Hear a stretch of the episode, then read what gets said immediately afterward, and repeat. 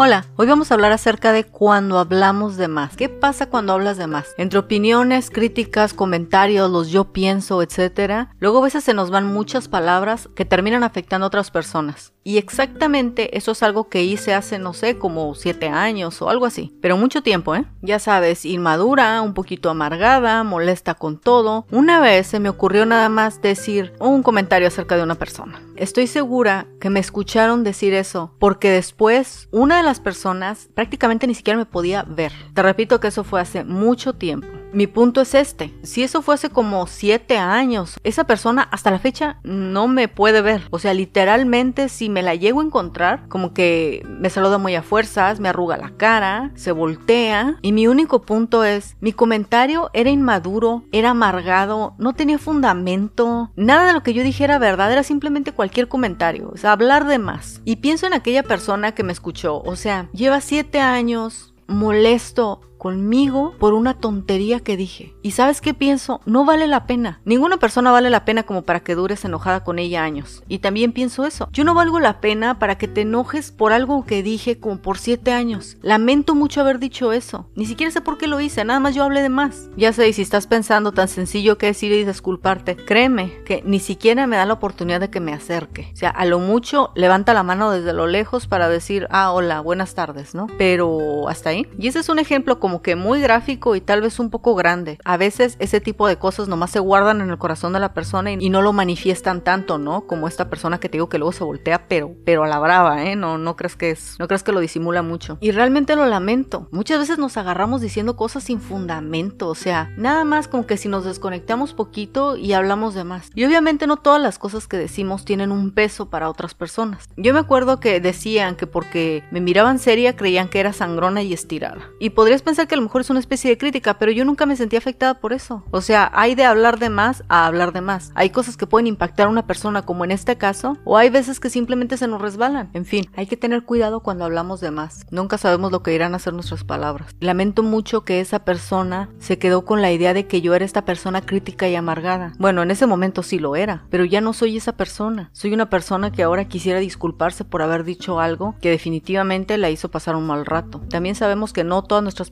pueden pasar por el filtro de nuestro cerebro porque muchas veces hablamos sin pensar. No pasa nada, somos humanos, pero que definitivamente tenemos que tener cuidado con cómo las usamos. Y como me gustaría que sucediera, si alguien ha dicho algo de ti que no te gustó, te hizo sentir mal o te molestó, aunque sea darle la oportunidad a la persona que se disculpe, porque es posible que dentro de su corazón tenga muchas ganas de disculparse, como es mi caso.